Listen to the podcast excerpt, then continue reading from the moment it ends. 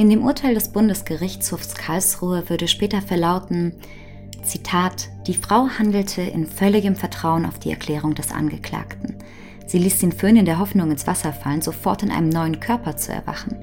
Der Gedanke an einen Selbstmord im eigentlichen Sinn, durch den ihr Leben für immer beendet sein würde, kam ihr dabei nicht. Sie lehnte eine Selbsttötung kategorisch ab. Der Mensch habe dazu kein Recht.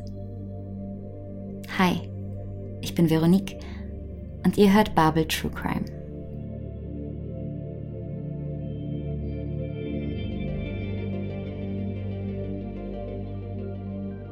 Das juristische Rätsel, an dem sich die Richter am 5. Juli 1983 im ersten Strafsenat des Bundesgerichtshofs in Karlsruhe die Köpfe zerbrachen, klang wie folgt. Ist es denn juristisch strafbar, wenn jemand einen anderen Menschen zum Selbstmord überredet?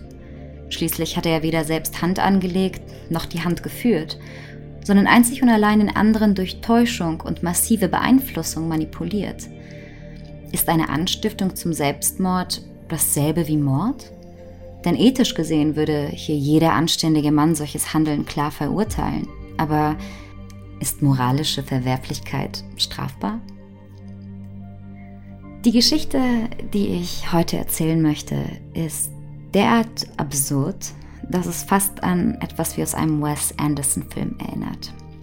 Hätte ich das in einem Tatort gesehen, ähm, hätte ich mich wahrscheinlich entrüstet über die Realitätsferne der Regisseure. Denn so etwas passiert einfach nicht im wahren Leben. In vielerlei Hinsicht hat diese, hat diese Geschichte auch etwas aus den skurril fantastischen Mythen der alten Griechen. Nicht nur ist es thematisch darauf bezogen, sondern auch sind die Abläufe der Geschichte manchmal nahezu fantastisch. Deswegen, um die richtige Stimmung zu setzen für die Geschichte des Sirius-Falles, möchte ich genau dort beginnen, wo auch viele Geschichten der alten Griechen beginnen, auf dem Olymp. Wenn euch das aber gar nicht interessiert, dann könnt ihr sehr gerne einfach drei Minuten vorspulen und direkt zum Fall springen.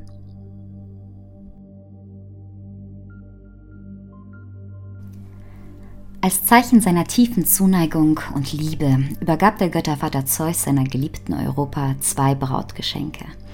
Einen Speer, der niemals sein Ziel verfehlte, und einen Hund, dem keine Beute entkommen konnte.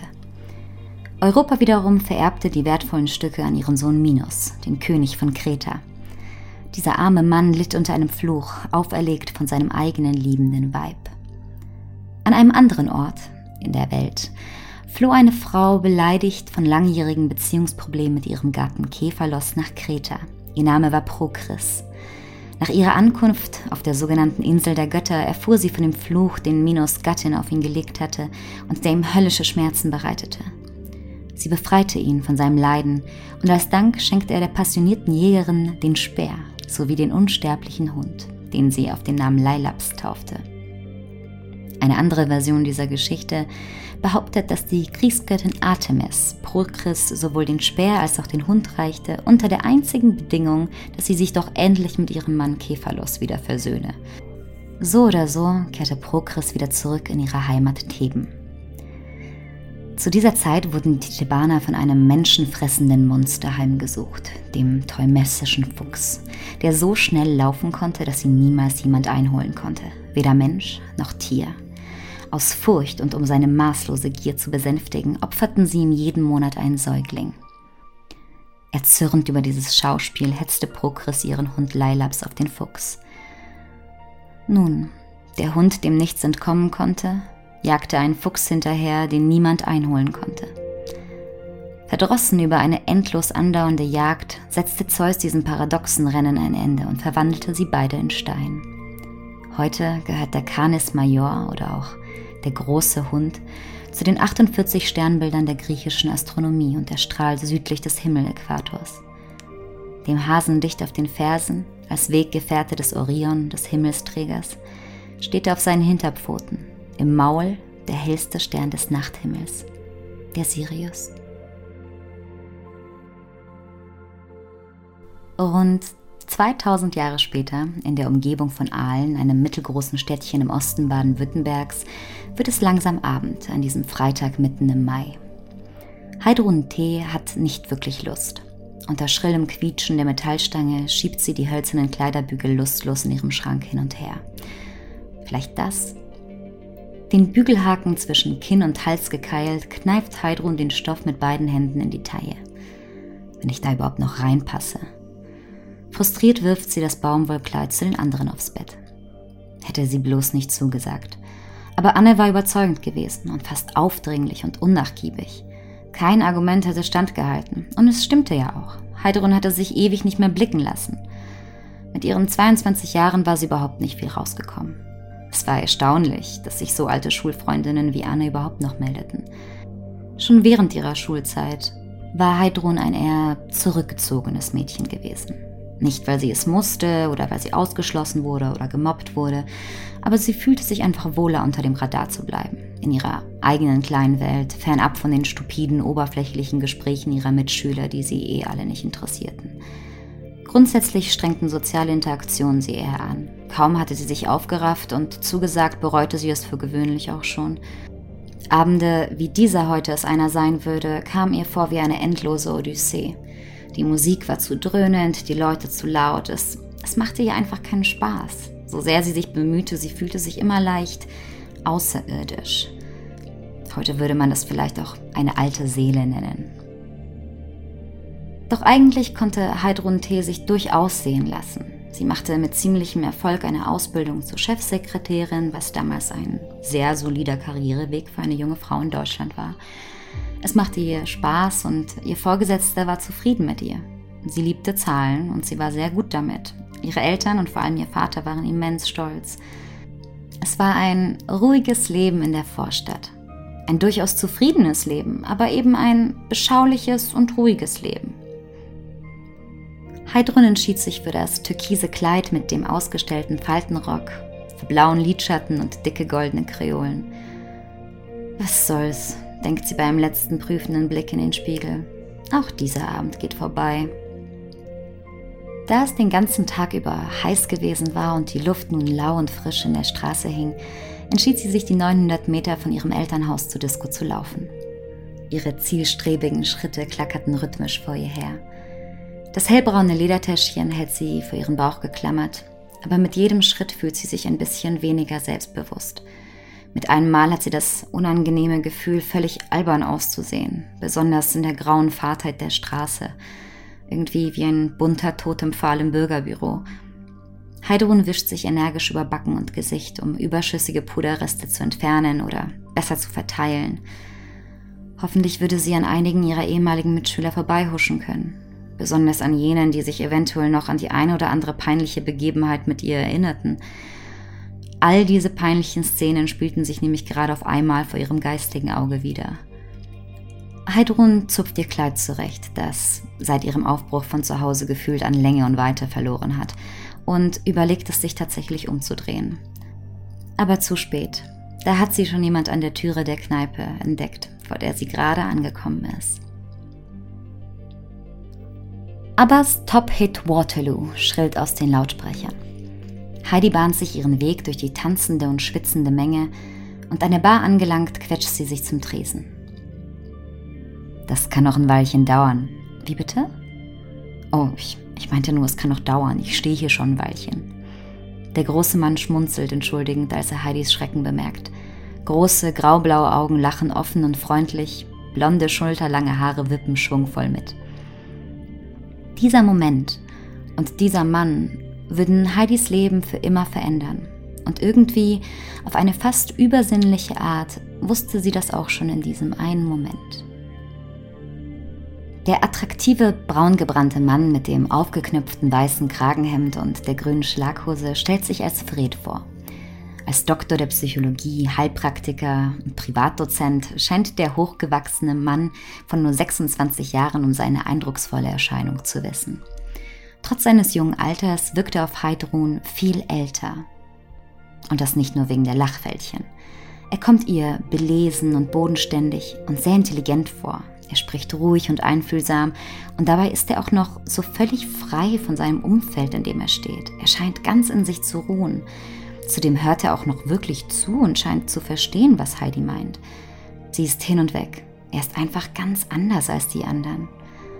Heidi ist fasziniert davon, wie Fred auf alles eine Antwort zu haben scheint und mit einer Leichtigkeit spirituelle Fragen des Lebens reflektieren kann. Über manches hatte sie noch nie so nachgedacht. Nach jedem Abend geht Heidrun mit dem Gefühl nach Hause, dass endlich etwas Bedeutungsvolles, etwas geradezu Schicksalhaftes in ihrem Leben passiert ist. Und natürlich geht sie nach Hause mit der Erinnerung an die tiefgründigen Augen des Fred G.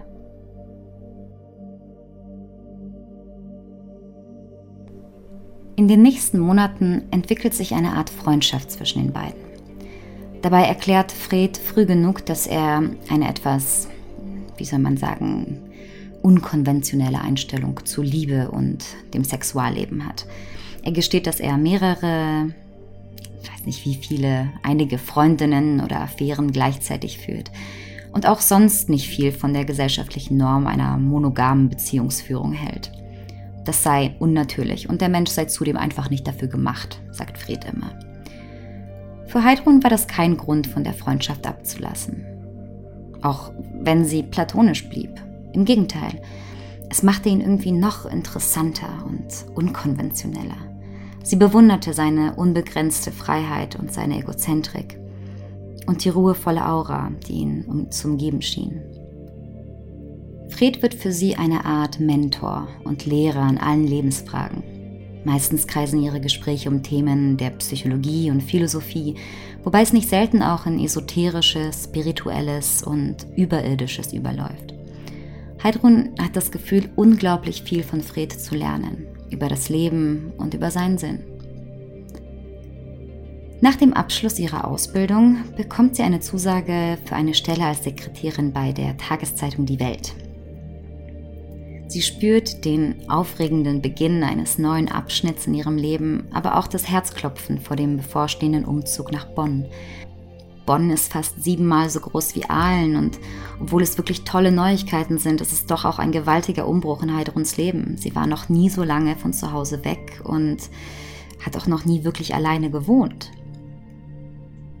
Also werden die Telefongespräche mit Fred für Heidi zu einer Art Anker.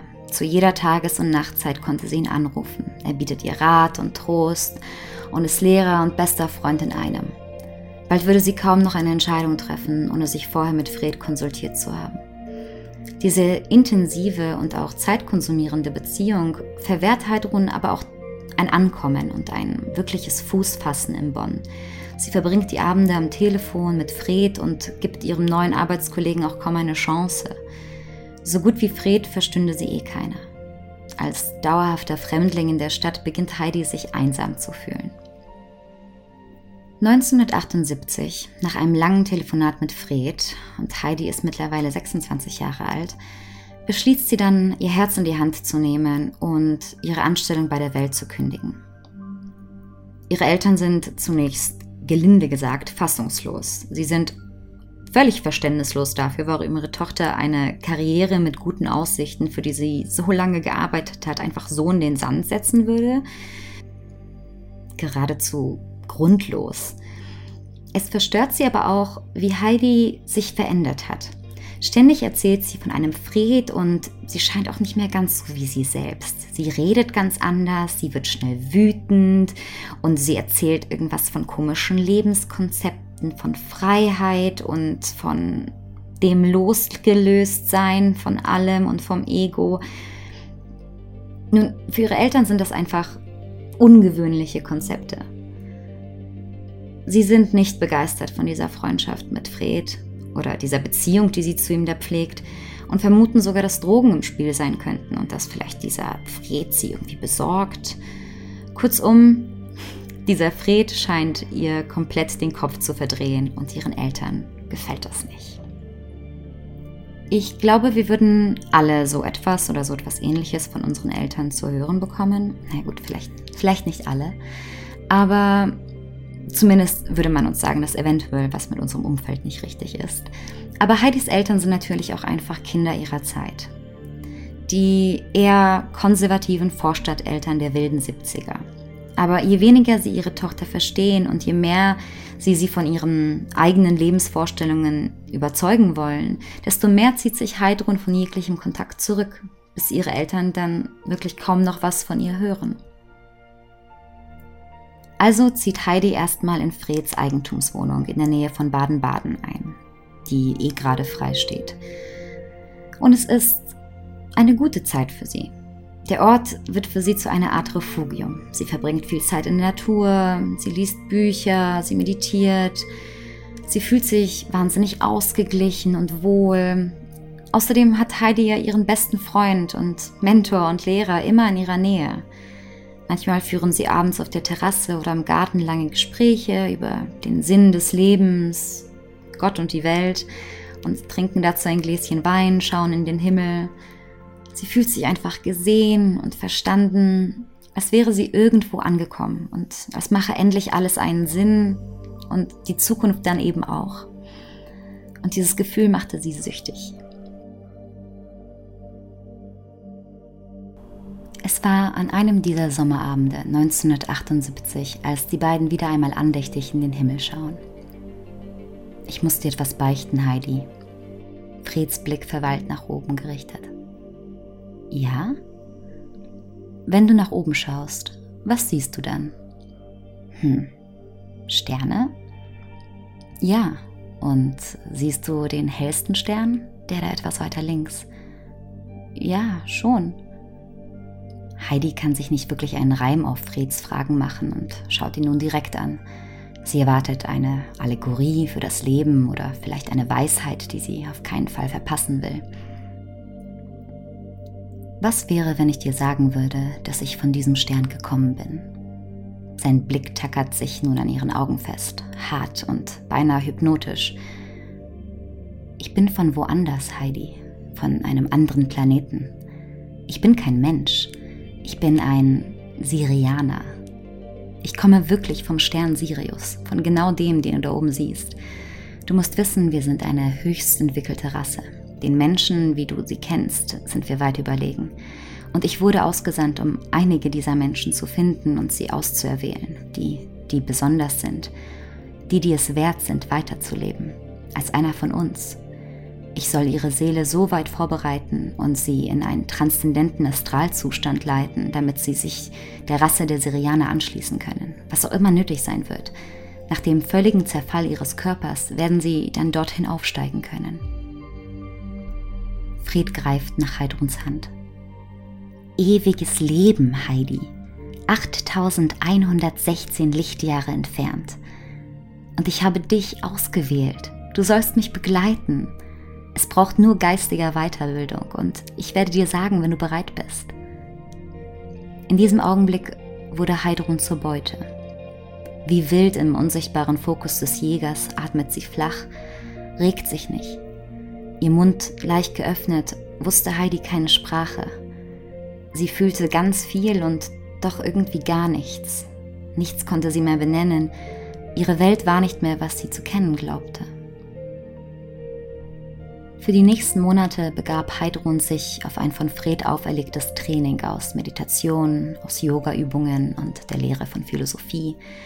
Sie war wahnsinnig verwirrt und übermüdet von den ewigen Gesprächen und dem dauernden Fasten.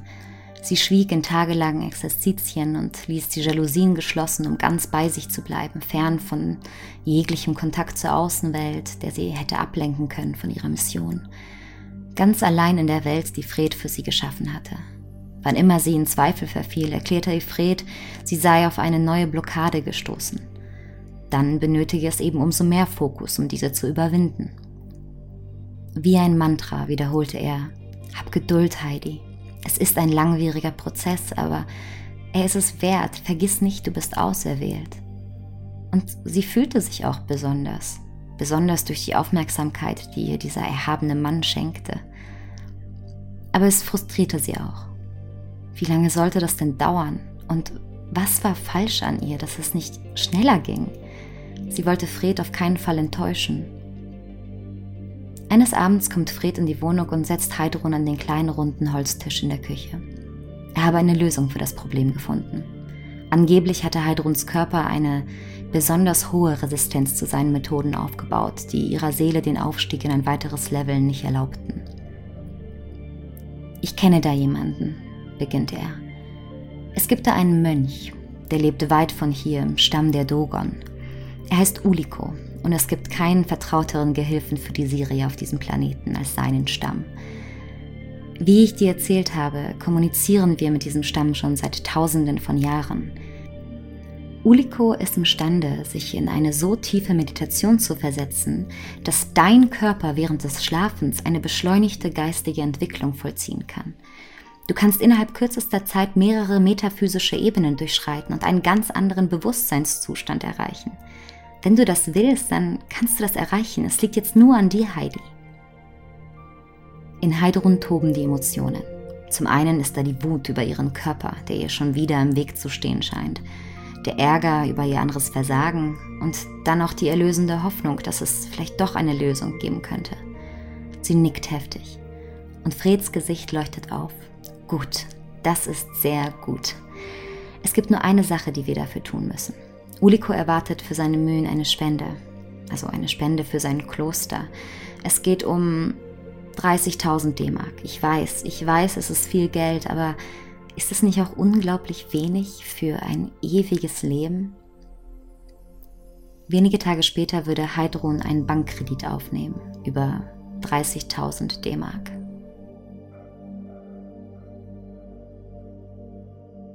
Nach all dem könnte man sich fragen, wo so etwas herkommt und wie Heidrun daran glauben konnte. Natürlich, mittlerweile hatte sie weder Kontakt zu Familie noch Freunden, die in den Verstand reden könnten. Allerdings war auch Fred ganz schön gewieft und kreativ in seinen Geschichten. Denn den Stamm der Dogon, den gibt es tatsächlich. Und es kreisten auch schon damals etliche Theorien um ihre transzendentale Verbindung. Die Dogon sind ein ethnischer Stamm aus Mali in Westafrika. Größere Bekanntheit erlangte dieser durch den Wissenschaftler Robert Temple, der 1977 ausführlich über sie berichtete in einer wissenschaftlichen Abhandlung und sie dadurch in Europa bekannt machte. Zu dieser Zeit hätte auch Fred, der ja sehr bewandert war in der esoterischen Literatur, bereits davon gehört haben können. Schon 1950 berichteten die Ethnologen Marcel Girol und Germaine Dieterlen in ihren wissenschaftlichen Ausarbeitungen Un système soudanais de Sirius von dem rätselhaften astronomischen Wissen der Dogon. Angeblich hätten sie Kenntnisse von außerirdischen Besuchern erhalten. Insbesondere geht es dabei um detailliertes Wissen über das Sirius-System und seine Monde. Da der Stamm tatsächlich kaum Zugang zur Außenwelt hatte und schon gar nicht zu weit entwickelten Berechnungsmethoden der Astronomie, ist ihr Wissen tatsächlich sonderbar. Zum Beispiel nennen die Dogon den Sirius-Stern in ihrer Stammessprache Potolo, was gleichzeitig in ihrer Sprache für das kleinste ihnen bekannte Getreidekorn steht. Der botanische Name für dieses Getreidekorn in der Außenwelt, also unter Wissenschaftlern, lautet Digitaria exilis. Und dies wiederum ist eine Bezeichnung für den hellsten Stern am Firmament, den Stern de Sigui, also den Sirius. Man sagte den Dogon also plötzlich nach zu wissen, dass es sich bei dem Sirius um einen kleinen Planeten handle. Ich finde das auch sehr verwirrend aber oftmals drehen sich esoterische Thesen wie diese so lange im Kreis, bis sie sich irgendwie selbst belegen und man auch so verwirrt ist, dass es schon irgendwie schlüssig klingt. Später wurden diese Theorien auch durch andere Forscher widerlegt und die fehlerhaften Ergebnisse wurden auf Fehler bei den Befragungen der Dogon zurückgeführt. Allerdings ist solch Pseudowissenschaft keine seltene Ausnahme. Der Bereich, in dem sich das Ganze bewegt, nennt sich Präastronautik und ist Teil der Paläoseti-Forschung. Paleo steht hierbei für alt, altertümlich und die, das Kürzel SETI steht für Search for Extraterrestrial Intelligence, also der Suche nach, außerirdischem, nach außerirdischer Intelligenz. Es ist eine Parawissenschaft, die sich mit der Untersuchung von vermeintlicher Präsenz außerirdischer Intelligenz auf der Erde beschäftigt vor allem während der Vorgeschichte und des Altertums. Mystisches wird untersucht und was man nicht einfach so erklären kann, wird anhand von außerirdischen Kräften bestätigt. Einer der bekanntesten Figuren in diesem Metier ist Erich von Däniken, ein Verfechter der Paläositi-Forschung und Urvater der Präastronautik, Außerdem ist er medienwirksamer Verschwörungstheoretiker, den manche vielleicht sogar gerade kennen, weil er auch im im Augenblick zur Corona-Pandemie recht viel zu sagen hat. In Deutschland wurde von Däniken vor allem bekannt durch seine 25-teilige Fernsehserie der 1990er Jahre auf den Spuren der Allmächtigen, All wie Weltallmächtigen, Wortwitz, auf Sat 1 sowie durch mehrere Dokumentationen in Zusammenarbeit mit RTL. Er trat unter anderem im November 2008 in der Uri Geller Live-Show auf, ähm, UFOs und Aliens, das unglaubliche TV-Experiment und immer wieder behauptete er, mit Aliens in Kontakt gewesen zu sein. Bis heute reist der Vater der Präastronautik durch die Welt und predigt seine Thesen zu all jenen, die sie hören wollen. Er gibt Vorlesungen zu Themen wie zum Beispiel das durch US-Geheimdienste vertuschte UFO-Landing in Area 51 in Nevada. Für Däniken sind Mythen der Vorzeit, also die aus traditionellen Stämmen, aber auch zum Beispiel die der griechischen Mythologie, keine erfundenen Geschichten, sondern vielmehr eine Art Wissen, das von außerirdischen Wesen auf die Erde gebracht wurde. So erklärt er zum Beispiel auch das astronomische Wissen der Griechen, das ja durchaus fortschrittlich und revolutionär war. Was ich mit diesem kurzen Exkurs veranschaulichen wollte, ist, dass Fred durchaus Zugang zu pseudowissenschaftlicher Literatur hatte, die, wenn er es brauchte, seinen Geschichten in Anführungszeichen Beweise lieferten und ihre Wahrhaftigkeit unterstrichen. Es vergingen Wochen, ohne dass sich etwas an Heidruns Situation änderte. Und wieder einmal hakte sie bei Fred nach, wie es denn nun weiterginge. Uliko, begann er eines Tages. Uliko hat es versucht, Heidi. Er hat sich deinetwegen in Lebensgefahr begeben. Deine Blockaden sind zu fest und deine körperlichen Barrieren zu stark. Dein Körper lässt es einfach nicht zu. Es tut mir leid, aber Uliko wird es nicht schaffen. Heidrun schämte sich. Vor Fred, vor Uliko, vor sich selbst. Es war alles umsonst. All die Arbeit und die Zeit, die sie aufgewendet hatte und die auf sie aufgewendet wurde, für nichts. Sie hatte alle enttäuscht. Fred als gutherziger Führer nahm sie an der Hand. Verzweifle nicht. Du kannst mir vertrauen. Ich, ich habe dich auserwählt und ich werde dich nicht aufgeben. Wir müssen einfach nur dieses Problem irgendwie beseitigen. Wir müssen einen Weg finden, zurückzulassen, was stört. Das Hindernis eliminieren. Es quasi, ja, wir müssen es austauschen. Ich habe in Meditation ein ganz klares Bild vor Augen gehabt. Ich sehe dich in einem roten Raum mit hohen Decken, lichtdurchflutet. Am Genfer See ist es. Ich sehe dich in diesem Raum aufwachen und in das Nebenzimmer gehen. Du wirkst verwirrt und benommen, aber auch glücklich. In der Schublade des Nachtkästchens liegen alle deine Unterlagen, die du benötigen wirst. Daneben ist eine Packung Beruhigungstabletten für den ersten Schock. Du drehst dich zu einem Wandspiegel und du bist ganz erstaunt. Du weißt, dass du es bist, aber es ist nicht dein Körper, den du siehst. Es ist der Körper einer Künstlerin. Ja, du bist jetzt Künstlerin. In einem Körper, der bereit ist, dich zu behausen, bis du endlich bereit bist zu aszendieren. Willst du das, Heidi? Heidrun ist erneut verzaubert. Fred berichtet also von seinem Plan. Damit ihr frisch manifestiertes Künstlerdasein finanziellen Puffer hat, solle Heidrun eine Lebensversicherung abschließen. Das Geld könne er ihr dann an den Genfer See bringen, vorausgesetzt, sie mache ihn zum alleinigen Bezugsberechtigten. 250.000 D-Mark nach dem Tod sollten schon mal ein guter Anfang sein. Bei einem tödlichen Unfall, sagt er, gebe es sogar bis zu einer halben Million Mark. Alles, was sie noch tun musste, war einen Unfalltod vortäuschen, um Heidruns Körper aus dem jetzigen Leben scheiden zu lassen. Der Tod an sich wäre nicht vorgetäuscht, aber halt der Unfall. Heidrun nimmt also einen Versicherungsschutz auf.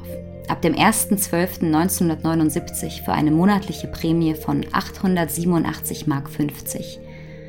4000 D-Mark überreicht sie Fred direkt in Bar. Das sei ein Startkapital, das Fred in ihrem Anwesen am Genfer See deponieren würde, sodass sie nicht erst auf die Ausbezahlung der Versicherungssumme warten müsse. Sowas kann sich gerade bei Unfällen oftmals in die Länge ziehen. Bliebe nur noch die Frage des Wie bei der Körpervernichtung. So nennen die beiden es nämlich liebevoll. Auch hierfür hat Fred eine Idee. Ein vorgetäuschter Autounfall. Die 28-jährige Heidrun soll am 24. Dezember 1979, also am Weihnachtsabend, gegen den Brückenpfeiler eines Autobahnzubringers fahren. Aufs Gas und Augen zu. Aber noch während sie an dem Plan feilen, kommt es zu einer Tragödie. Die Ehefrau von Fred, Heike, erschießt sich am 3. Dezember 1979 in ihrer gemeinsamen Wohnung und unter Beisein ihres Mannes Fred. Es ist nicht wirklich viel über sie bekannt. Ich muss sagen, in den meisten Quellen steht noch nicht mal was, dass er verheiratet wurde. Und ob sie involviert war in Freds Spielchen oder eventuell sogar selbst Opfer seiner Manipulation geworden ist, ist auch unbekannt. Bei polizeilichen Ermittlungen kommt zutage, dass Heike nicht die einzige Frau in Freds Leben war, die unter mysteriösen Umständen ums Leben gekommen war. Auch hier ist genaueres leider unbekannt. In Anbetracht der vorhergehenden Pläne von Körpervernichtung und so weiter zwischen Fred und Heidrun dreht sich mir an dieser Stelle schon der Magen um. Scheinbar hat es Fred schon öfter gemacht oder hat auf diese Art es zumindest geschafft, Frauen zu verzaubern, um sie dann eventuell in den Tod zu treiben. Aber Fred gerät ins Fadenkreuz der Ermittlungen und ihr gemeinsamer Plan wird erstmal auf Eis gelegt. Ende Dezember, also nur zwei, drei Wochen nach dem Tod seiner Ehefrau, finden die beiden wieder mehr Muße für ihr Bestreben. Der fingierte Autounfall ist allerdings wieder vom Tisch. Es könnte ja sein, dass Heidrun dabei in Anführungszeichen nur schwer verletzt wird und dafür gibt es von der Versicherung keinen Pfennig. Außerdem muss es zu 100% so aussehen wie ein Selbstmord, besonders in Angesicht der möglichen Folgen für Fred. Eine besonders beliebte Methode für einen Selbstmord, wenn man das überhaupt so sagen kann, war zur damaligen Zeit der berüchtigte Föhn in der Badewanne. Das Szenario ist durchgescriptet und das Setting für den Silvesterabend 1980 festgelegt. Heidrun soll Wäsche waschen, einen Kuchen backen und Freunde für diesen Abend zu sich einladen. Zur Entspannung soll sie sich vorher noch ein Bad einlassen mit Kerzen und dem Telefon griffbereit für ein Pläuschchen am letzten Abend des Jahres. Der Titel des Films Junge glückliche Frau wird tragisch zum Jahreswechsel aus dem Leben gerissen. Es ist kurz vor Sonnenuntergang, am 31. Dezember 1979. Der Kuchen kühlt auf dem Fensterbrett, im Badezimmer brennen Duftkerzen. Alles ist bereit für den Körpertransfer. Heidi bindet die Haare hoch und steigt ins dampfende Wasser. In diesem Moment, so kommt es ihr vor, liebt sie ihren Körper mehr denn je. Es ist soweit. Sie greift nach dem Föhn, der schon im Waschbecken auf den seinen Einsatz gewartet hat. Sie hält den Griff mit beiden Händen und drückt den Knopf. Das laute Pusten übertönt ihren letzten Atemzug. Sie schließt die Augen und drückt das Gerät unter Wasser. Es kribbelt. Irgendwie hatte Heidrun etwas anderes erwartet. Ein Blitz vielleicht oder ein Brennen dass die Haare zu Berge stehen, irgendwie wie im Film halt. Der Föhn blubbert und entgleitet ihren Händen. Wie ein Kinderspielzeug zieht er Kreise durch die Wanne. Das Telefon klingelt. Es ist Fred. Heidi? Bist du's? Was ist los? Solltest du nicht schon. Was, was ist denn passiert? Heidrun erklärt, es habe nicht funktioniert es war nicht das, was Fred bei seinem Kontrollanruf erwartet hatte. Er schnappt nach Möglichkeiten, gibt Anweisungen, wird immer lauter und wütender. Drei Stunden lang und zehn weitere Anrufe voller Ideen und Versuche, bis auch Fred nichts mehr einfällt. Aufhören. Jetzt. Er knallt den Hörer ein letztes Mal aus der Hand. Sein Anwalt behauptet später im Revisionsverfahren, dass dies offensichtlich ein Beweis für den Rückzug seines Mandanten aus dem Vorhaben war aber keiner würde es glauben. Heidrun überlebte aus purem Glück. Ein Gutachten des TÜV Karlsruhe spricht später vor Gericht von Bauschlamperei. Heidruns Leben sei verschont geblieben, weil die Wanne nicht geerdet war.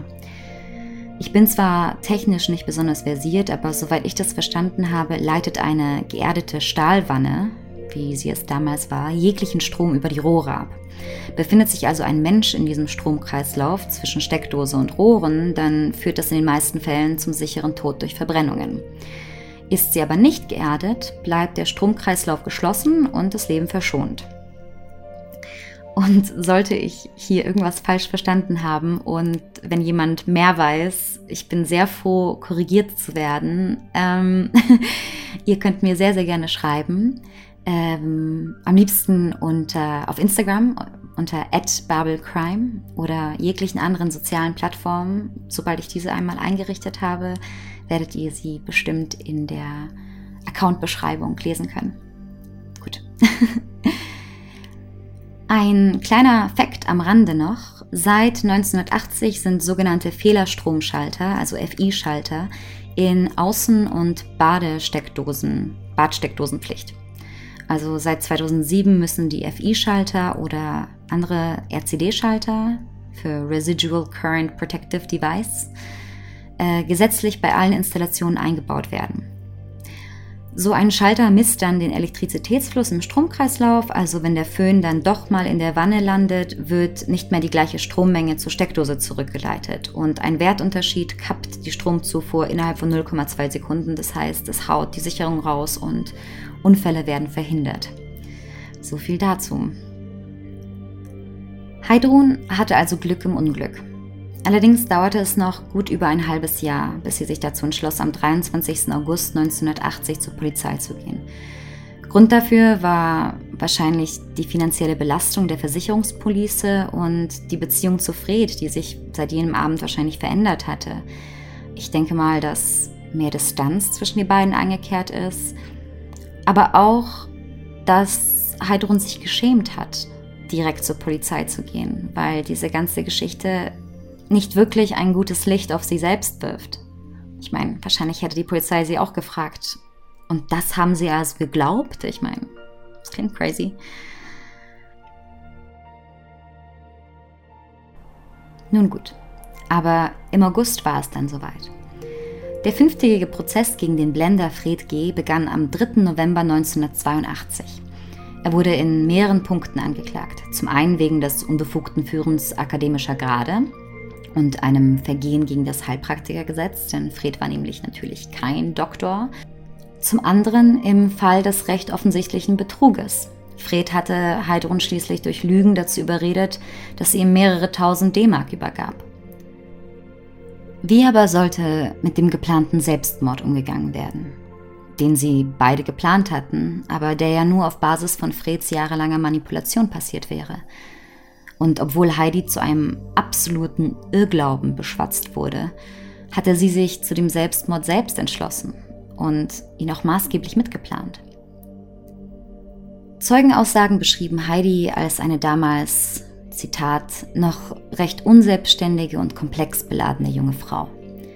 In ihrer Leichtgläubigkeit zweifelte sie keine Sekunde daran, dass sie nicht wirklich sterben würde, selbst wenn ihr physischer Körper leblos in der Wanne läge, Sie wäre ja im selben Augenblick in einem neuen Körper am Genfer See aufgewacht. In ihrem neuen Leben als Künstlerin.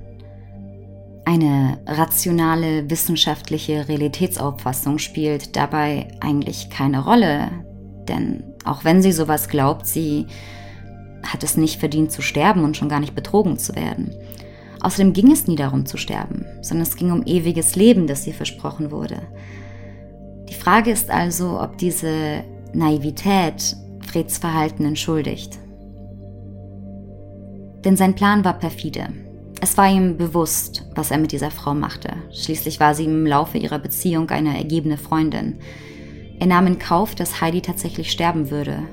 Auch wenn er ihr einredete, dass es anders wäre. Er war ja nicht verrückt.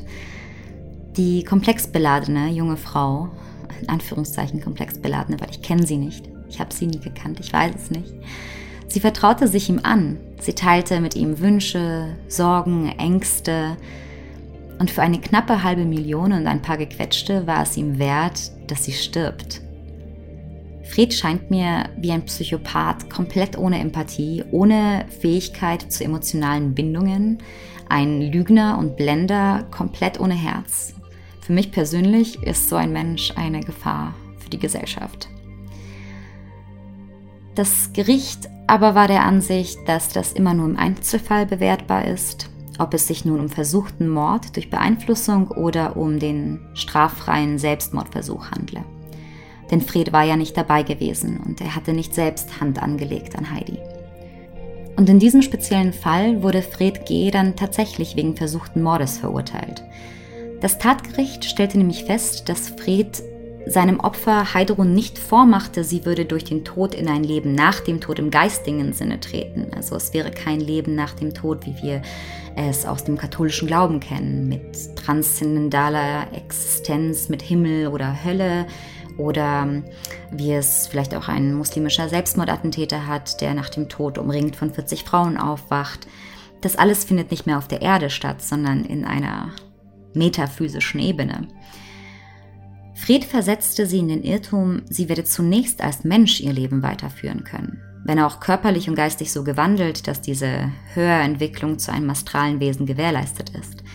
Ihre physisch-psychische Identität würde lediglich Modifikation erfahren. Und Modifikation ist nicht tot.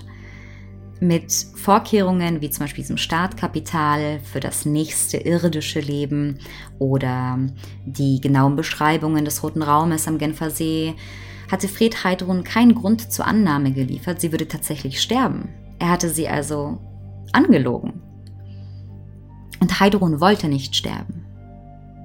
Fred wollte, dass Heidrun stirbt, um dann in Anschluss die Versicherungssumme zu kassieren.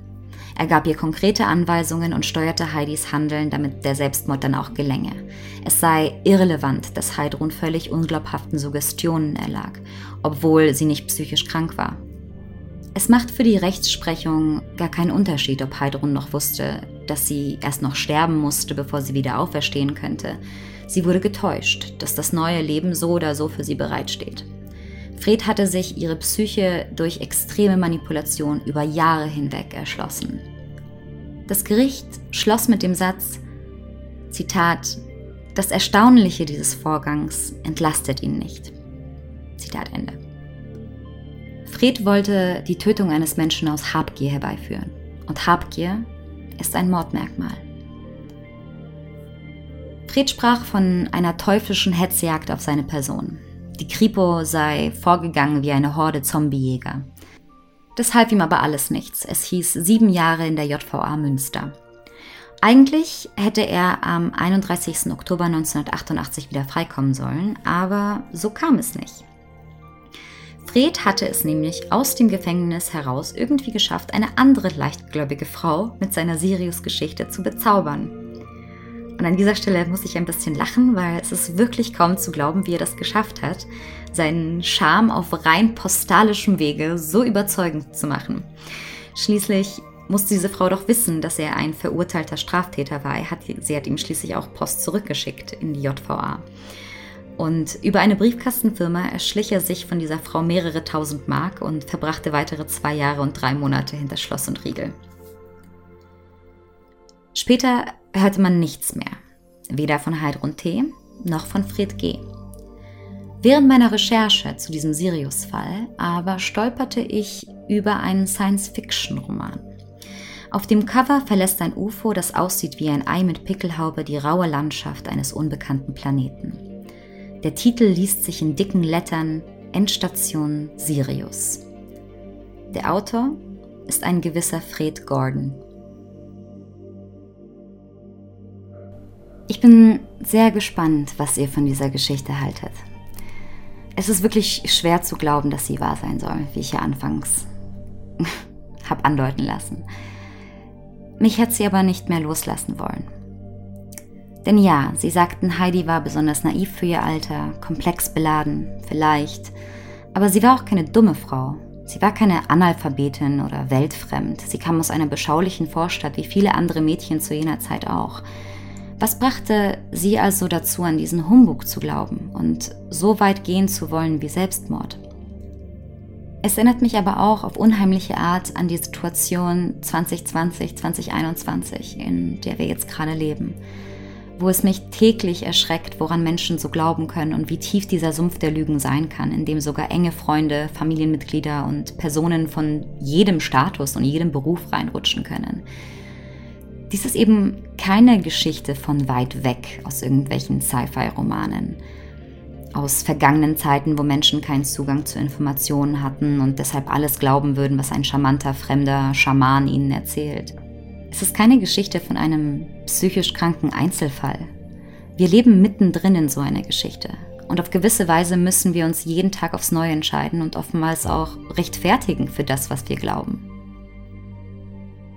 Im Jahr 2015 stellte YouGov in einer repräsentativen Umfrage 1171 Menschen die Frage, glauben sie an Außerirdische?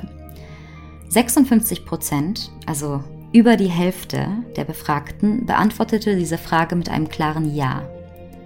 Jeder zweite dieser Studie gab an, an außerirdisches Leben zu glauben. Von ihnen geht rund ein Fünftel davon aus, dass die Aliens sich nicht mit uns kontaktieren wollen und die Hälfte aber denkt, es läge an uns. Die Menschheit sei einfach noch nicht ausgereift für den Kontakt mit intelligenterem Leben. Und das war 2015. Wir hatten also schon 2015 von 1000, knapp 1200 Personen über 500 Menschen, die sich eventuell unter bestimmten Umständen in einer bestimmten Lebenssituation in derselben Situation wie Heidrun T. wiederfinden könnten.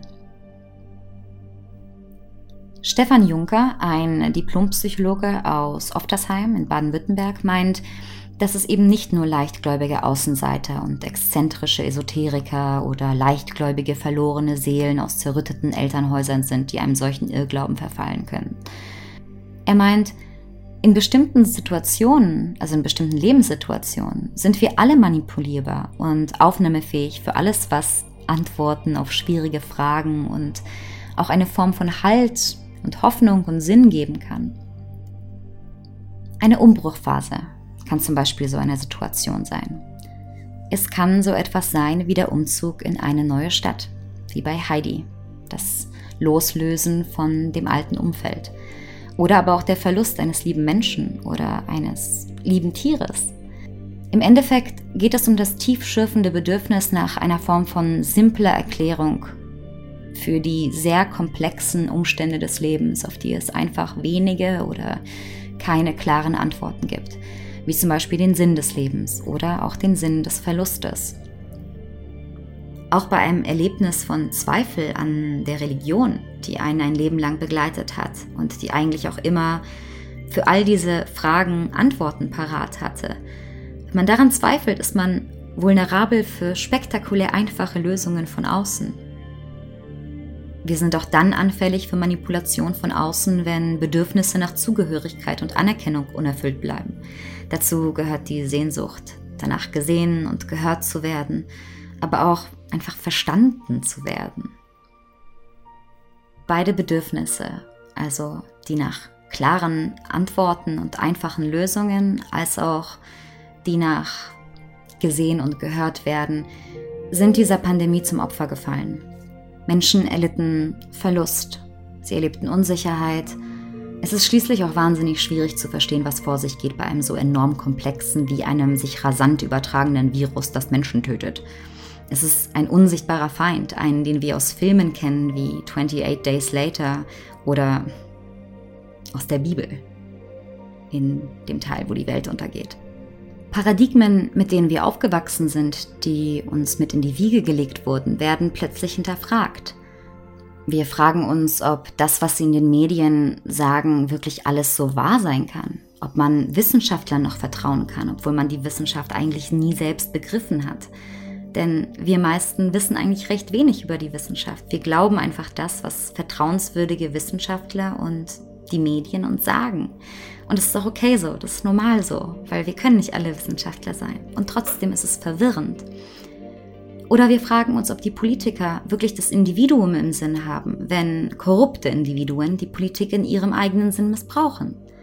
Und letztlich fragen wir uns auch, ob Gott uns nicht aufgegeben hat, wenn die Priester ihre eigenen Aufgaben vergessen haben. Zu Hause eingepfercht, wurde dann alles Brot gebacken, die Wände wurden neu gestrichen, die Zimmer umdekoriert, wir haben alle ausgemistet. Und als dann alles fertig war, in der Absenz von Ablenkungen, kehrte die Stille ein. Und in diesem Vakuum wächst Verwirrung. Wenn dann noch die Kinder, die Eltern oder die Freunde Zweifel an dem Wahrgeglaubten sehen, dann sehen wir uns nach einem einfachen Konzept, an dem wir uns festhalten können, einem Deus ex machina, dem Auftauchen von einer Person oder einem Wunder zur plötzlichen Lösung dieses andauernden Konflikts, in dem wir leben. Und das ist auch der Punkt, an dem es gefährlich werden kann. Denn nicht alle Verschwörungstheorien sind so unschuldig und abstrus wie der Glaube an außerirdische Wesen. Mir kommen da zum Beispiel Nachrichten in den Sinn wie der Massenselbstmord von Jonestown im November 1987, wo rund 900 Mitglieder des People's Temple im südamerikanischen Guyana einen tödlichen Cocktail aus Valium und Cyankali zu sich nahmen. Tragischerweise befanden sich darunter auch 276 Kinder. Oder zum Beispiel San Diego, Kalifornien, wo der charismatische Kultleader Marshall Applewhite 39 Menschen davon überzeugte, dass Jesus Christus mit einem außerirdischen Raumschiff zur Erde unterwegs war, um die Apokalypse einzuleiten. Und die einzige Rettung sei das Aufspringen auf den Kometen Hale Bob, der zufälligerweise auch gerade an der Erde vorbeizog. Seine Anhänger löffelten im März 1997 Apfelsauce mit Gift, schluckten das mit einem Glas Wodka runter, reihten sich dann ordentlich in identischen schwarzen Trainingsanzügen und dazu passenden Nikes in Stockbetten auf und zogen sich Plastiktüten über den Kopf. Dieser Kult um Marshall Applewhite formierte sich bereits 1974, damals noch unter dem Namen The Crew. Und zu dieser Zeit, als Heidrun verhängnisvollerweise auf Fred traf, kursierten also bereits diverse Mythen in Untergrundbewegungen, die eine Faszination an außerirdischem Leben hegten. Genauso wie sich Applewhite auf einen Kometen bezog, der tatsächlich zu diesem Zeitpunkt an der Erde vorbeiflog, das war auch in den Nachrichten, so konnte auch Fred G. sich an, in Anführungszeichen, Beweisen von Erich von Däniken bedienen, um seine Geschichten immer wieder diesen Bezug zur Realität zu geben. Quasi reale Geschehnisse nehmen und dann aber andere Erklärungen finden und diese als geheimes Wissen der wenigen verkaufen. Je mehr Menschen man von etwas sprechen hört, desto gültiger muss es doch sein, oder? Wir fühlen uns dadurch doch bestätigt.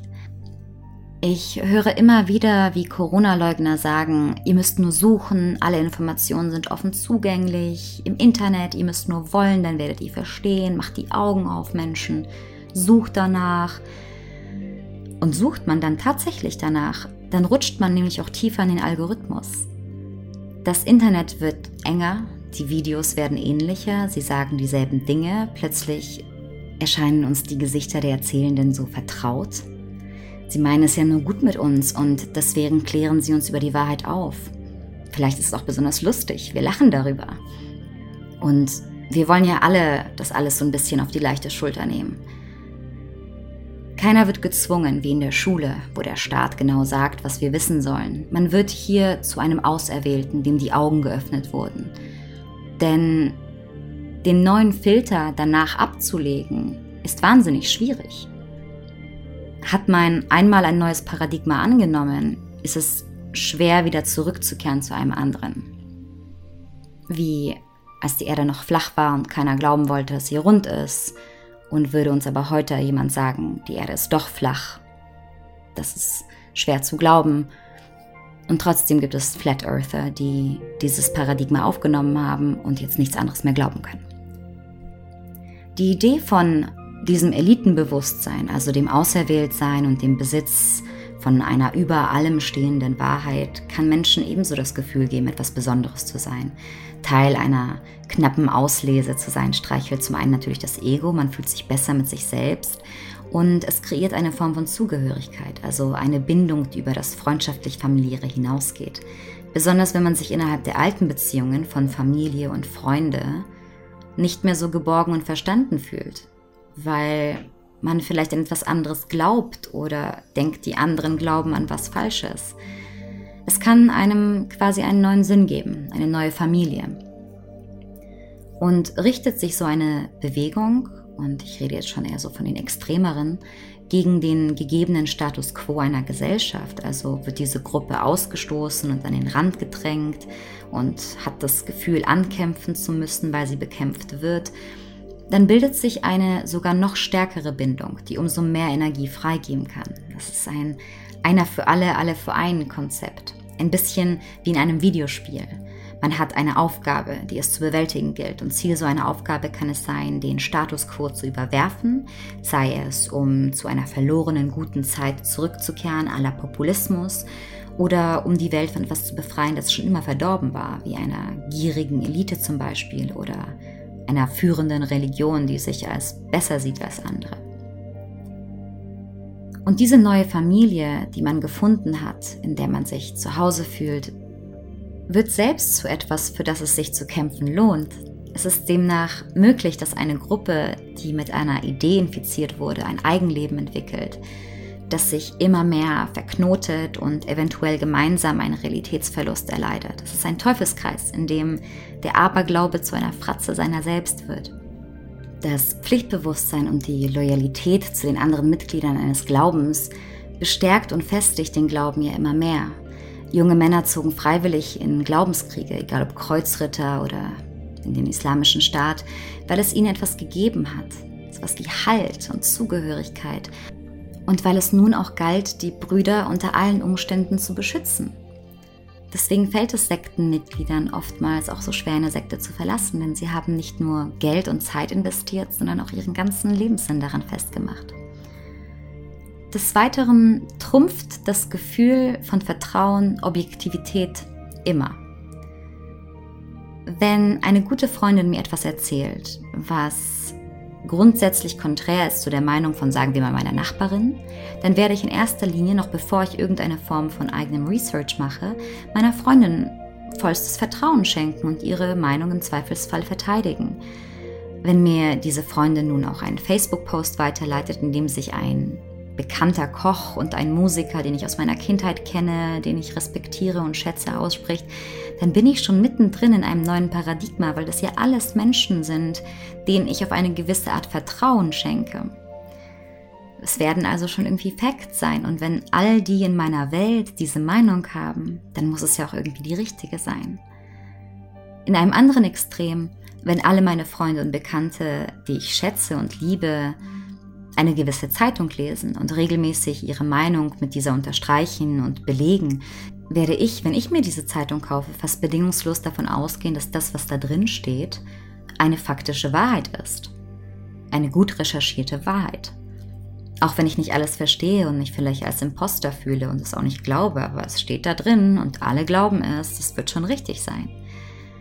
Einem Individuum innerhalb einer solchen Gruppe oder auch einer Person in einer solchen Beziehung, wie Heidrun es mit Fred hatte, kann es wahnsinnig schwer fallen, auszusteigen, da er oder sie im Zweifel aufgefangen wird von genau der Gruppe, in jedem Zweifel. Egal ob Glaube, Spiritualität, politische Interessensgruppen oder mein persönlicher Faith, Persönlichkeitsoptimierungen, Sobald wir in einer Gruppe von Gleichgesinnten sind, hinterfragen wir weniger, weil alles in seiner Komplexität und Fülle zu verstehen wahnsinnig aufwendig ist und oftmals für uns alleine gar nicht möglich ist. Und an dieser Stelle ist es, wo das Vertrauen den langen Weg von Ausspruch zur Wahrheit und zur Tatsache kurz schließt. Wir müssen gar nicht alle Informationen sammeln und es wäre auch unmöglich für uns alleine. Und deswegen sind wir evolutionär darauf angewiesen, dass in einer Gruppe wir uns vertrauen können und gemeinsam stark sind. Auch wenn Fred kein Doktor der Psychologie war, für den er sich ausgegeben hat, oder gar ein Guru, der tatsächlich Massen bewegte, à la Jonestown, war er doch wahrlich ein Meister der psychologischen Manipulation und hat in vielerlei Hinsicht sozialpsychologische Techniken genutzt, um Heidrun so derart ohnmächtig zu machen. Techniken, die von vielen Gurus genutzt werden, ob aus dem Wunsch nach Macht über andere oder zur Selbstbereicherung. Ich denke, für Fred war es eine Mischung aus beidem. Sowohl ein Kick fürs Ego als auch ein nicht zu vernachlässigendes Sümmchen Geld. Aber ich möchte einmal kurz an dieser Stelle auf die Gurus eingehen, die sich nicht mehr so nennen oder sich auch nicht so nennen wollen, aber gerne unter Tags wie Social Influencer, Entrepreneur, Bilder, Success Creator etc. pp laufen. Denn wenn wir Sekten denken und extrem manipulatives Verhalten, dann geht es immer recht schnell Richtung Scientology und Jonestown. Und das stimmt. Und ich habe ja gerade schon erklärt, wie, wie schrecklich es sein kann, von solchen Gruppen, in solchen Gruppen zu landen und von ihnen aufgenommen zu werden, weil es so einen schweren Weg raus gibt. Aber wir vergessen dabei oft, wie manipulativ solche Lifestyle- und Businessberater sind, die sich auf allen sozialen Medien tummeln und in all unseren Endgeräten stecken. Sie schaffen es Menschen Unmengen an Geld für Kurse und Bücher aus der Tasche zu ziehen, indem sie behaupten, den Weg zu schnellem Geld gefunden zu haben. Als Zeugnis der Wirkung ihres eigenen Programmes äh, stehen dann sie selbst, die die Macht der Anziehungskraft ihrer Gedanken innerhalb eines Jahres genutzt haben und nun Multimillionäre geworden sind und jetzt Bugatti fahren. Es ist so verblüffend einfach. Man glaubt es kaum. Mit fünf Schritten zum perfekten, glücklichen Leben, nachdem wir uns ewig durch dieses Leben gequält haben, ist hier plötzlich die Antwort auf alles und jeder kann es erreichen, wenn er nur will, wobei Willen hier ganz konkret für die Bereitschaft zu zahlen steht. Und zwar nicht mehr 5000 Dollar, sondern nur noch heute, nur noch jetzt 500. Und der erste ist immer umsonst. Man merkt, es macht mich ein bisschen wütend und es tut mir leid. So persönlich sollte es gar nicht werden. Aber es überrascht mich so sehr, wie das zu etwas geworden ist, das wir jeden Tag sehen in den sozialen Medien und es aber nicht direkt als gefährlich einstufen, obwohl es mit uns und unseren Kindern und allen manipuliert, weil wir alle möchten gerne ein bisschen erfolgreicher, ein bisschen schöner und ein bisschen beliebter sein. Und das ist eigentlich gar nicht so anders wie die Maschen aller anderen Gurus. Sie versprechen schließlich auch nur das bisschen mehr Sinn im Leben, das bisschen mehr Glück im Leben. Solche Self-Help-Gurus nutzen oft auch die Wissenschaft, die moderne Wissenschaft. Viele Bücher sind aufgebaut, als wären sie wissenschaftlich. Denn es geht ja an sich nur um positives Denken und es steckt tatsächlich auch Wissenschaft dahinter. Hier ein Doktor, da ein renommierter Autor. Manchmal bedienen sie sich auch tatsächlich diesen, diese anerkannten Theorien, wie zum Beispiel, dass die Wirkung von dem Gefühl von Dankbarkeit auf unser Wohlbefinden sich positiv auswirkt. Und da ist schon wieder was von diesem Effekt drin, von, in Anführungszeichen, da ist schon was Wahres dran. Also wird der Rest ja wohl auch stimmen. Und warum funktioniert das aber? Warum es so auf uns wirkt? Ja, zum einen, weil wir alle das bisschen mehr im Leben wollen aber zum anderen auch, weil wir so manipuliert wurden durch die Art von Marketing, die sie machen. Weil wir uns erst so richtig schlecht gefühlt haben, nachdem uns gesagt wurde, wir seien selbst an allem schuld. Wir haben versagt, der Freund ist weggelaufen, weil wir keine Affirmation auf den Spiegel geschrieben haben und der Job quält uns, weil wir keinen besseren manifestiert haben. Die selbsternannten Self-Help-Gurus lachen uns ins Gesicht durch ihre Handykameras, denn manchmal sind sie auch nur 19 Jahre alt, weil sie das Secret der Law of Attraction besitzen, das Universum sie nun mit einer Yacht beschenkt hat, während wir auf der anderen Seite von Instagram aufgewärmte Falafel essen. Wir wurden beschuldigt und die Schuld wiegt schwer, nicht so schwer wie die 500 Dollar für ewiges Glück oder die 30.000 D-Mark, um die Blockade in Heidruns Körper für immer zu lösen.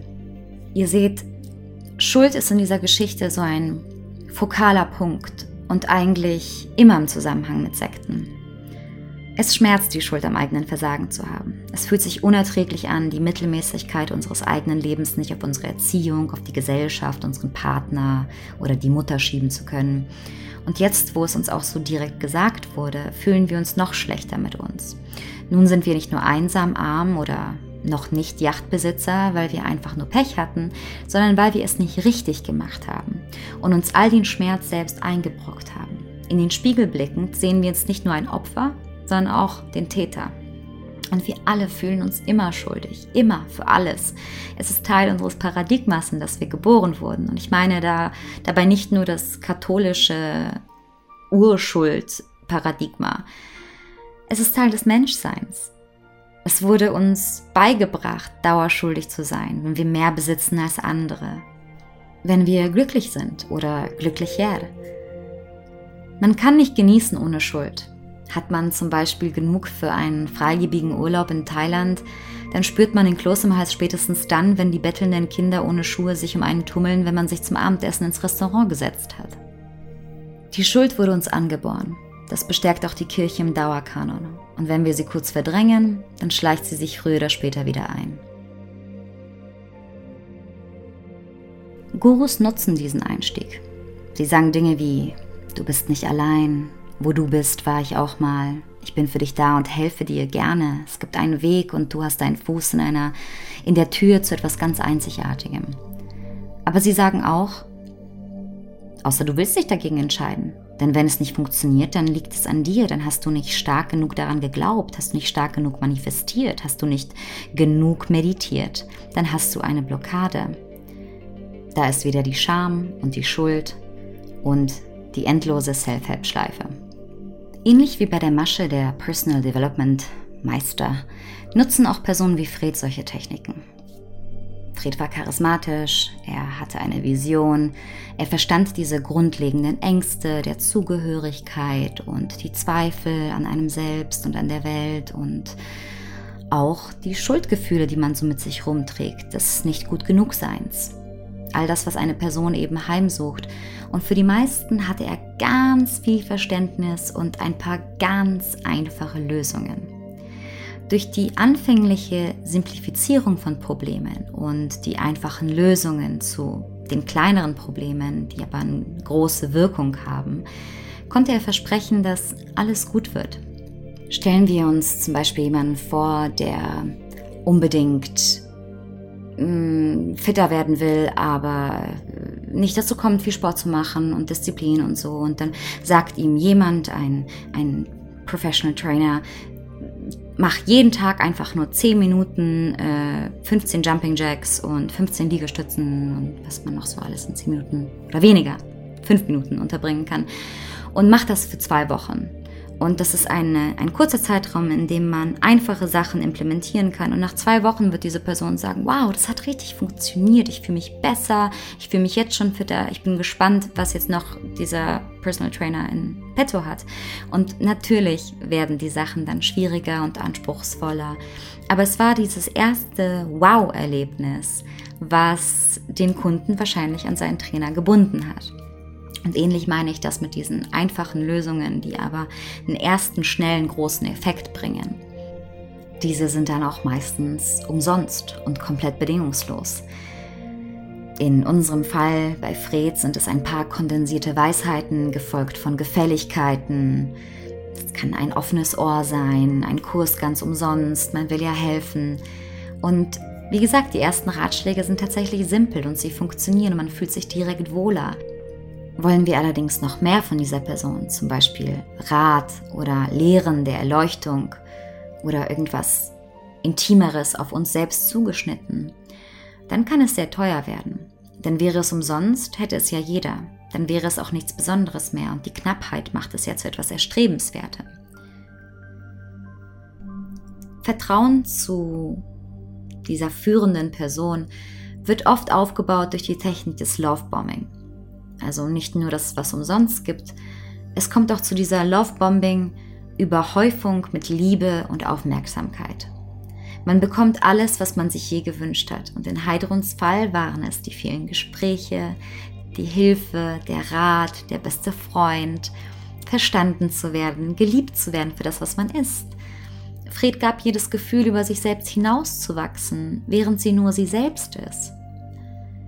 Diese intime Bindung kann dann lautlos in ein Abhängigkeitsverhältnis gleiten. Denn wir Menschen haben das Gefühl, dass in der transaktionalen Welt, in der wir leben, gute Gesten, also alles, was man gibt oder bekommt, beglichen werden muss.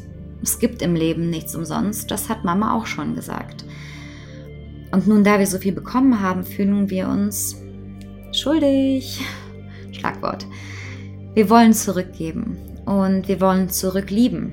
Weggehen können wir jetzt einfach nicht mehr. Nicht bis wir uns in einem Äquilibrium des Preis-Leistungs-Verhältnisses befinden. Toxische Beziehungen funktionieren oft auf eine ähnliche Art. Die Abhängigkeit wird existenziell, ohne geht nicht mehr. Die Rechnung wird nie ganz beglichen, denn alle haben sich schuldig gemacht. Jetzt, wo wir unserem Leader vertrauen, haben wir ihm die Informationskontrolle übergeben. Er hat uns die komplexe, schwierige Welt simplifiziert und dabei einen Absolutheitsanspruch an die Wahrheit erhoben. Er hat für uns ein neues Paradigma geschaffen, eine Weltanschauung, in die wir unsere Lebensrealität neu einordnen können. Wir haben ein neues Regelwerk von Verhaltensweisen bekommen. Regeln, denen wir jetzt folgen müssen, Wahrheiten, an die wir uns halten müssen. Alles, was ein Meister an dieser Stelle sagt, ist automatisch wahr. Hürden müssen überwunden werden, nach vorne immer Richtung ewiger Glückseligkeit. Dann kann es leider auch vorkommen, dass Familienmitglieder oder Freunde im Zugwind hinten runterrutschen. Wer die Wahrheit nicht begreifen will und uns aber zurückhält von der Entfaltung zu unserem authentischen Selbst, der muss eben weichen. Wir wurden auserwählt und es ist unsere Aufgabe zu kämpfen und durchzuhalten. Ein Held ist nur einer, der durchhält und Mut beweist und sich eventuell eben auch mal gegen Liebe oder Familie entscheiden muss. Einsamkeit kann der Preis sein eines jeden Avengers. Diese weitere Isolation, die jetzt aber dann stattfindet und das Nicht-Verstanden-Werden von dem alten Leben, füttert die Maschine der Manipulation. Es ist eine Schlinge, die sich stets enger zieht, je mehr wir zappeln. Plötzlich ist ein Fred alles, was wir haben. Zweifeln wir, sind wir allein daran schuld, denn dann müssen wir mehr fasten, wir müssen länger meditieren. Wir wollen unseren besten Freund nicht enttäuschen, dem wir schon so viel gegeben haben von uns und von der uns von sich so viel gegeben hat, von dem wir schon so viel gelernt haben. Wir sind doch so nah dran. Die Falle des Seelenfängers ist zugeklappt. Wir haben das Luftschloss gekauft und der Preis, der kann einen das Leben kosten. Vielleicht kann man Heidrun nun ein bisschen besser verstehen. Oder sie zumindest nicht ganz so verurteilen. Für mich war es zumindest wichtig und ich hoffe, ich konnte das teilen, zu versuchen, das Ganze so ein bisschen aufzudröseln, das Warum und das Wie es passiert und dass man manchmal der schlauste Mensch der Welt sein kann und trotzdem in so einer Situation enden kann. Was mich so interessiert hat an diesem Fall war, dass diese surreal anmutende Geschichte so erschreckend real ist.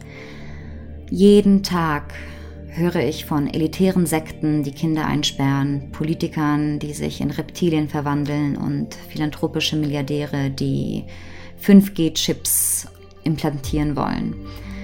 Gut die Hälfte der Bevölkerung der USA ist bereitwillig einem Mann gefolgt, der diesen Verschwörungstheorien Raum und fertilen Boden geliefert hat. In Deutschland tanzten noch Anfang des Jahres Anti-Impfdemonstranten gemeinsam mit Reichsbürgern auf dem sehr flachen Parkett der Flat Earther und der Doomsdayer.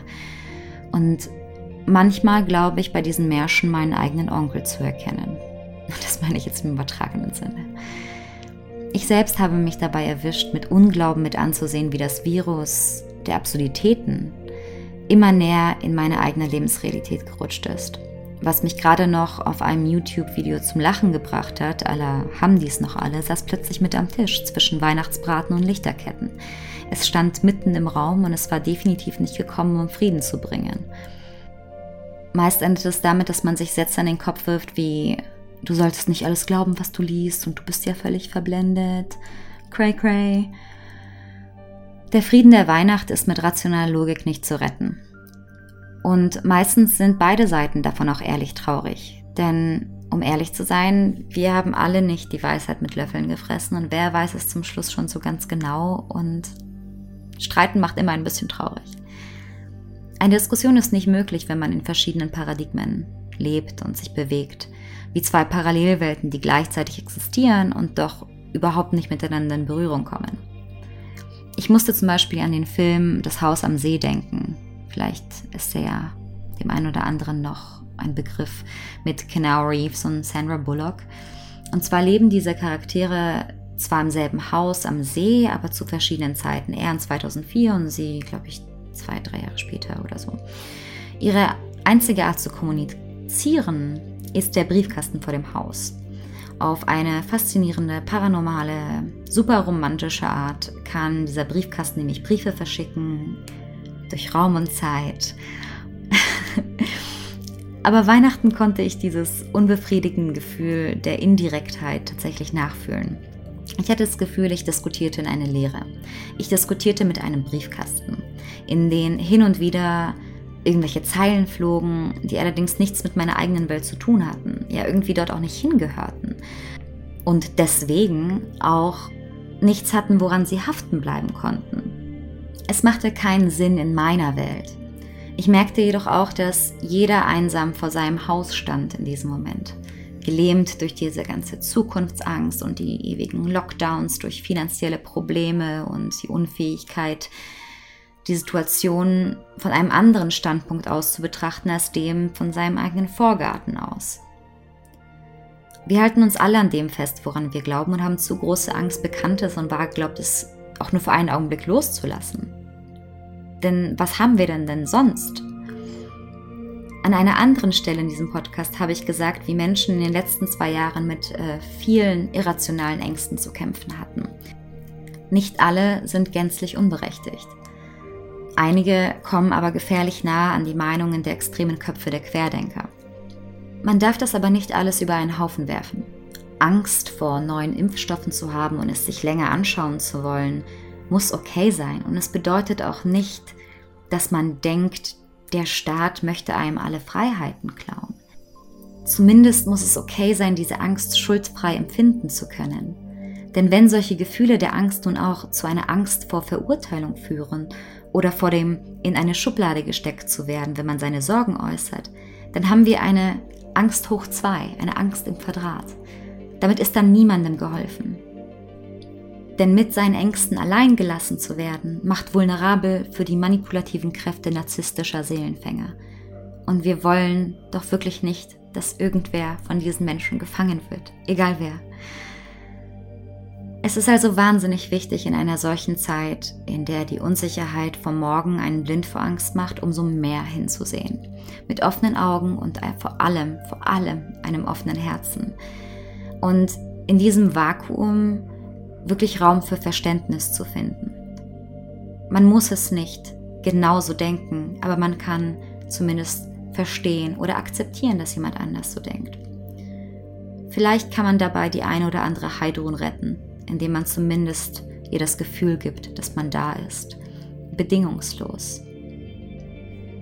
Und um meine eigene Story jetzt auch nochmal abzuschließen, wegen des Lockdowns konnte ich an Weihnachten nicht einfach wegfahren. Es wäre auch tatsächlich weglaufen gewesen. Also harrten wir die unangenehme Stille aus, in der dann auch irgendwann die Tränen trockneten.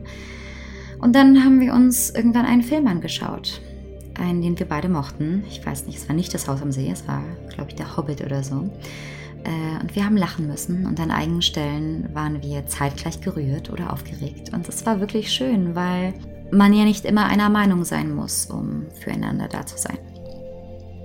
Dann habe ich das jetzt auch erzählt und genug von mir und genug für heute.